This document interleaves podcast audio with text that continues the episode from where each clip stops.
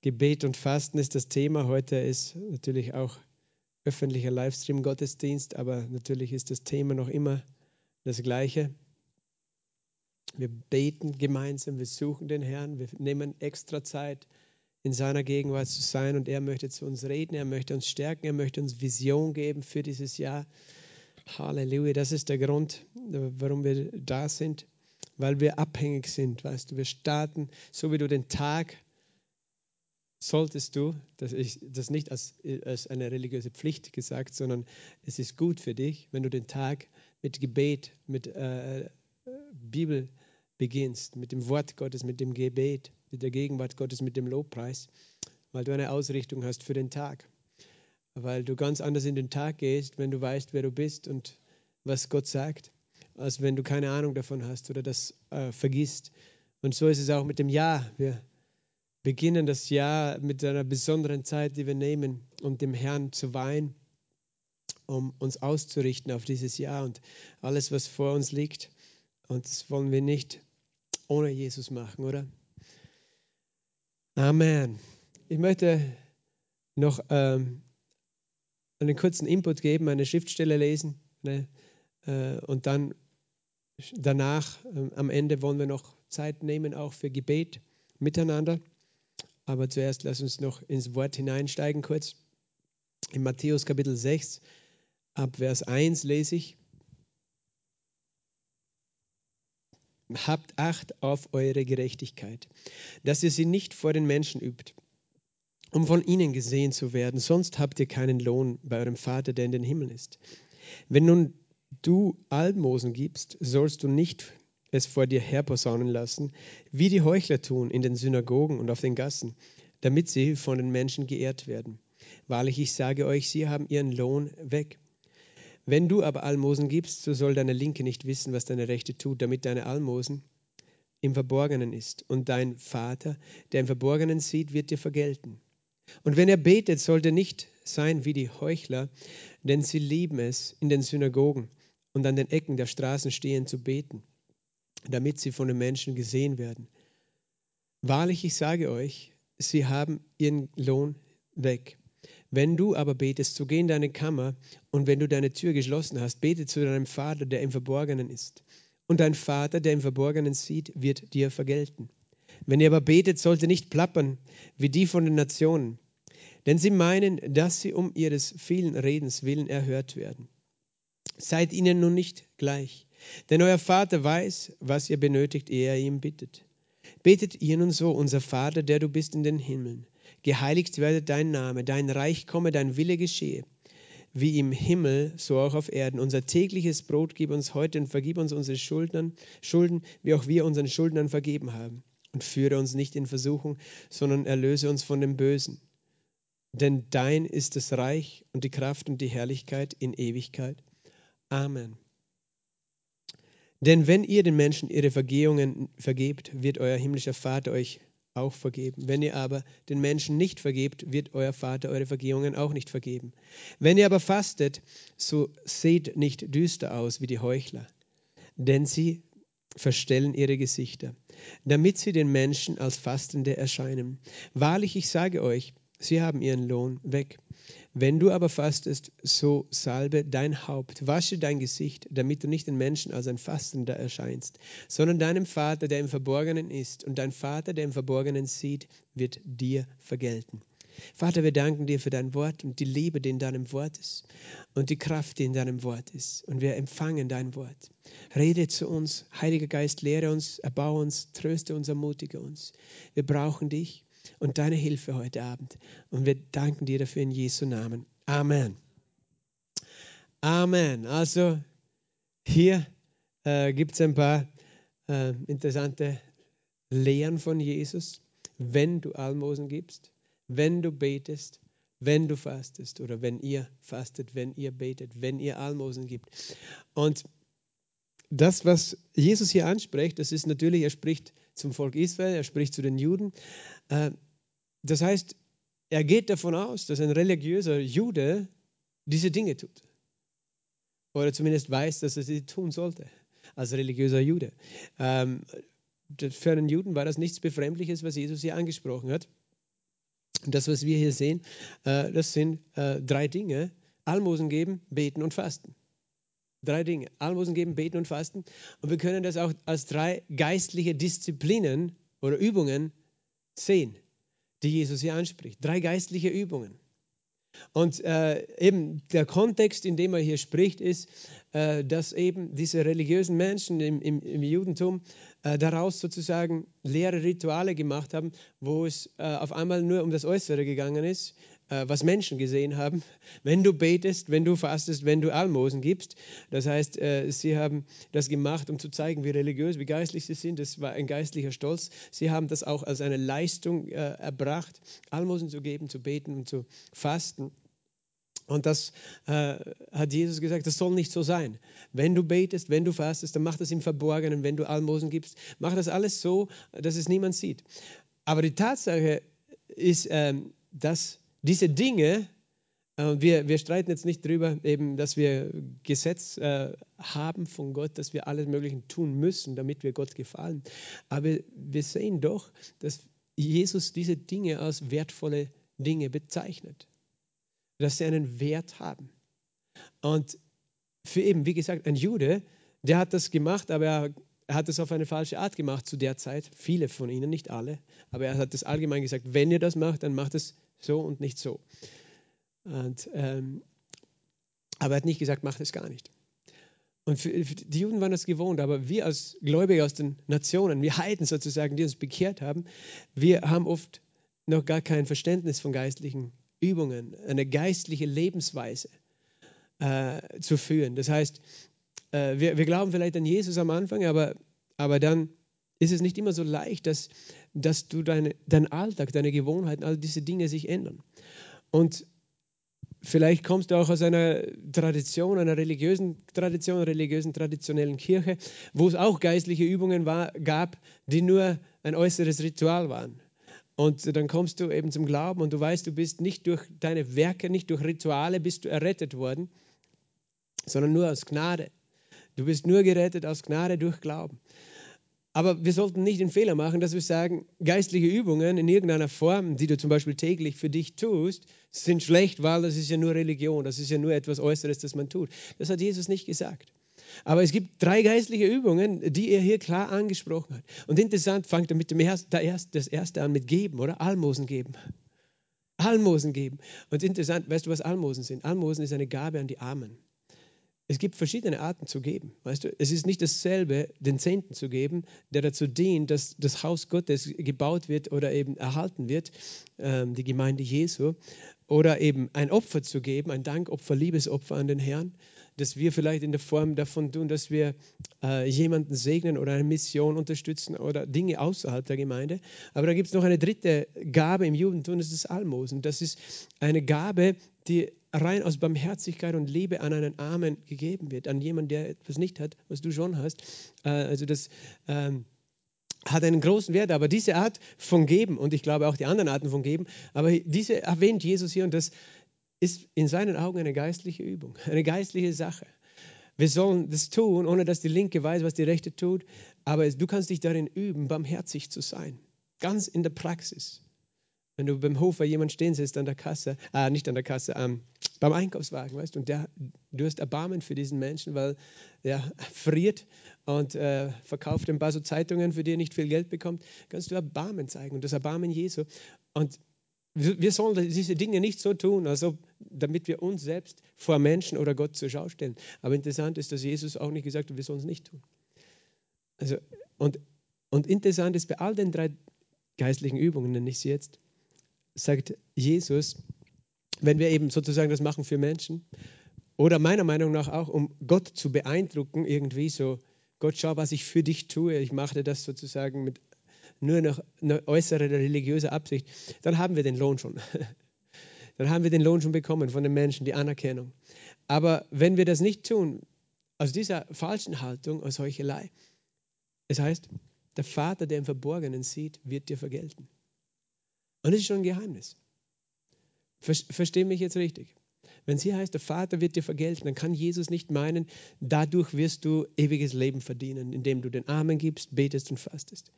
Oder dadurch wirst du Heilung verdienen oder Segen, äh, den ich dir jetzt gebe, sozusagen in Form von, ich gebe dir einen besseren Job, wenn du so und so viel Geld an den und den spendest und das und das machst. Wir müssen wegkommen von dieser Mentalität, dass wir irgendwie verdienen etwas wollen bei Gott. Das ist nicht, wie er es meint.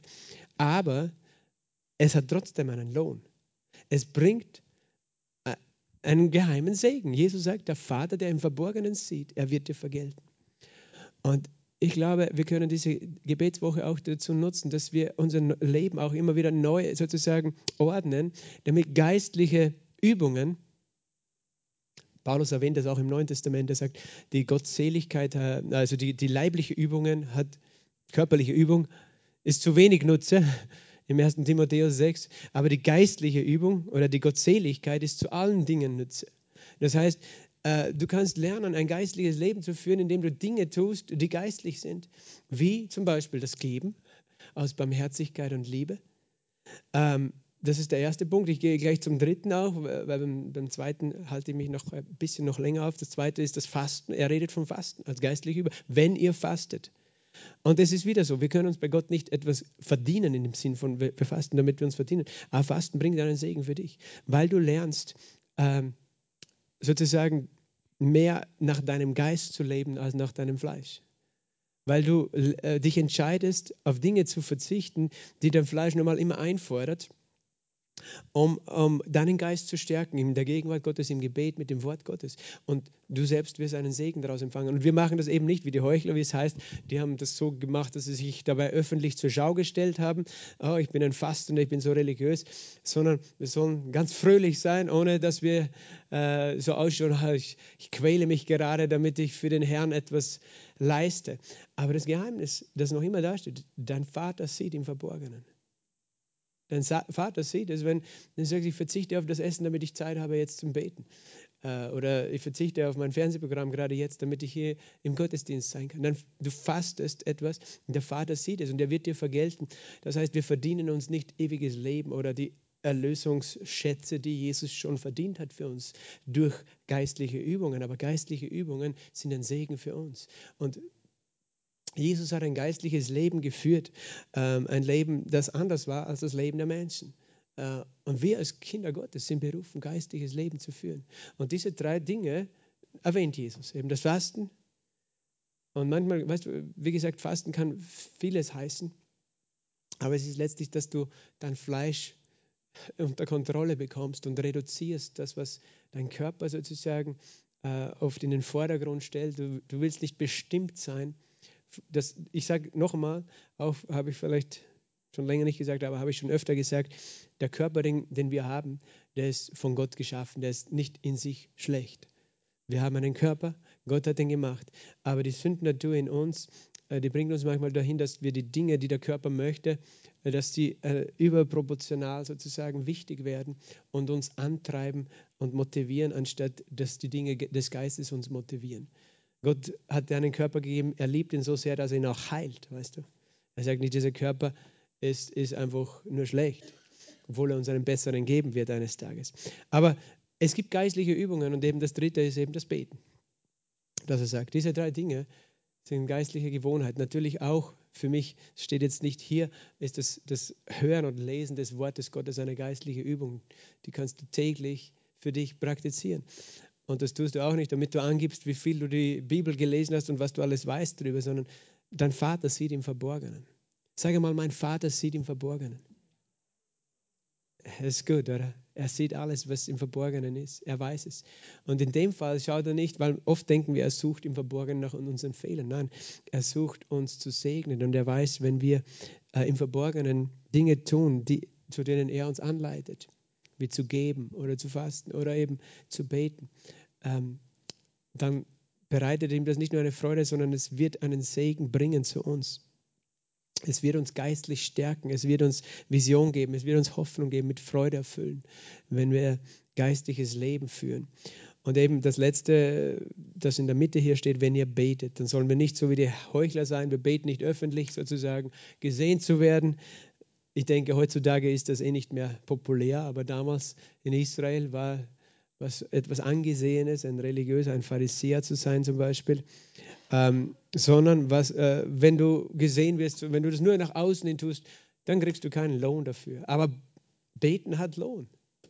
Dein Vater wird dich belohnen. Sag mal, mein Vater belohnt mich. Da gibt es einen Lohn, wenn du ein geistliches Leben führst. Und äh, er sagt, wenn du aber betest, geh in deine Kammer und verschließ die Tür. Da, wo dich niemand sieht. Geh an einen Ort, habe einen Ort, habe eine Gewohnheit, einen Ort für dich. Manchmal kann, dieser, kann es gar nicht so leicht sein, einen Ort zu haben, wo wirklich gar kein Mensch ist, wo du ganz alleine bist. Wenn du eine Familie hast als Mutter und drei kleine Kinder oder so, kommst du vielleicht nie ganz zur Ruhe. Aber doch, du findest einen Ort, einen Zeitpunkt auch, eine Ruhe, wo du zur Ruhe kommst. Und dann bete zu deinem Vater im Verborgenen. Und dein Vater hört dich im Verborgenen. Wenn du im Verborgenen betest. Es gibt eben diesen Begriff in der christlichen Welt und in den Freikirchen, der heißt dann stille Zeit. Du hast stille Zeit. Meine stille Zeit ist meistens keine stille Zeit, sondern eine laute Zeit, weil ich den Herrn lobe und preise und in Sprachen bete und die Bibel laut lese. Manchmal werde ich dann auch ruhig, aber insgesamt ist es mehr eine laute als eine stille Zeit. Aber du kannst dir eine laute oder stille Zeit nehmen. Nimm das jeden Tag. Habe eine geistliche Gewohnheit, eine geistliche Übung, den Herrn anzubeten.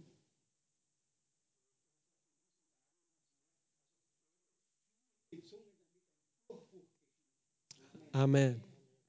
In Zungen beten ist auch eine geistliche Übung. Es ist ein Teil, ist ein Teil unseres Gebetslebens. Lobpreis ist eine Art von Gebet. In Zungen, in Sprachen beten ist ein Teil von Gebet. Aber wir können zu dem Vater im Verborgenen beten. Und dann sollen wir nicht plappern wie die Heiden.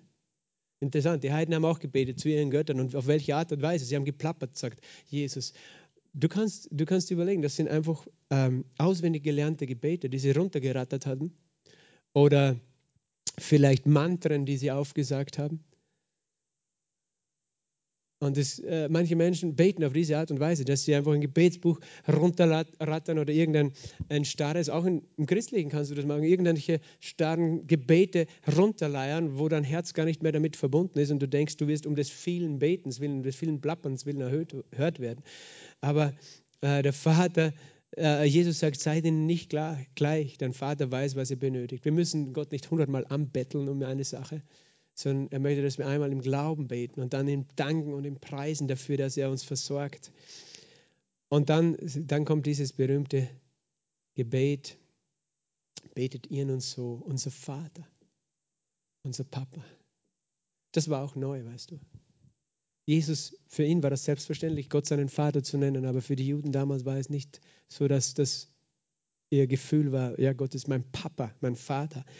Und Gott möchte, dass wir so beten, dann in dieser Beziehung, unser Vater, heilig ist in, in, den Himmeln, heilig ist dein Name, geheiligt ist dein Name, dein Name ist abgesondert, der Name Gottes, Gott, Gottes Name ist Vater, Gottes Name ist auch Jesus und dieser Name ist heilig und hat Kraft und ist anders. Und dann dein Reich komme, das ist unser Gebet jeden Tag, dass das Reich Gottes kommt, die Königsherrschaft Gottes kommt dass, dass Jesus als König regiert. Dein Reich komme bedeutet wirklich buchstäblich, wir wollen Jesus, dass du vom Himmel auf die Erde kommst und als König auf dieser Erde regierst. Aber bis er persönlich runterkommt, ist das Reich Gottes schon in uns und, über, und wir können, äh, und unser Gebet kann sein, dass, dass, dass die Art und Weise, wie das Reich Gottes ist, sich jetzt schon ausbreitet. Wie ist das Reich Gottes? Gerechtigkeit, Friede und Freude im Heiligen Geist, sagt die Bibel. Das ist das, was wir beten können, dass es jetzt, wo wir gehen, wo wir stehen, dass Gerechtigkeit herrscht, Friede und Freude im Heiligen Geist herrscht, überall, wo wir sind. Weil Jesus in uns ist, ist dort, wo wir sind, die Herrschaft Gottes. Dein Reich komme, dein Wille geschehe wie im Himmel. Also dein Wille geschehe.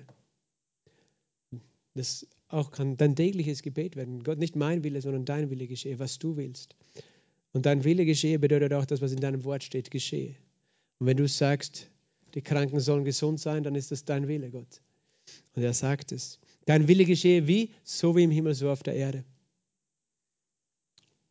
Wir beten das, weil wir nicht, weil wir glauben, dass es notwendig ist, das zu beten, damit es geschieht, weil der Wille Gottes nicht automatisch geschieht. Der Wille Gottes geschieht nicht automatisch in deinem Leben, sondern es muss dein Wille sein, dass sein Wille geschieht. Und dann musst du dich nach seinem Willen orientieren, sprich nach seinem Wort. Dann wird sein Willen geschehen. Aber er geschieht nicht automatisch und nicht alles, was auf der Erde geschieht, ist der Wille Gottes. Ganz, ganz im Gegenteil, sehr vieles ist überhaupt nicht der Wille Gottes.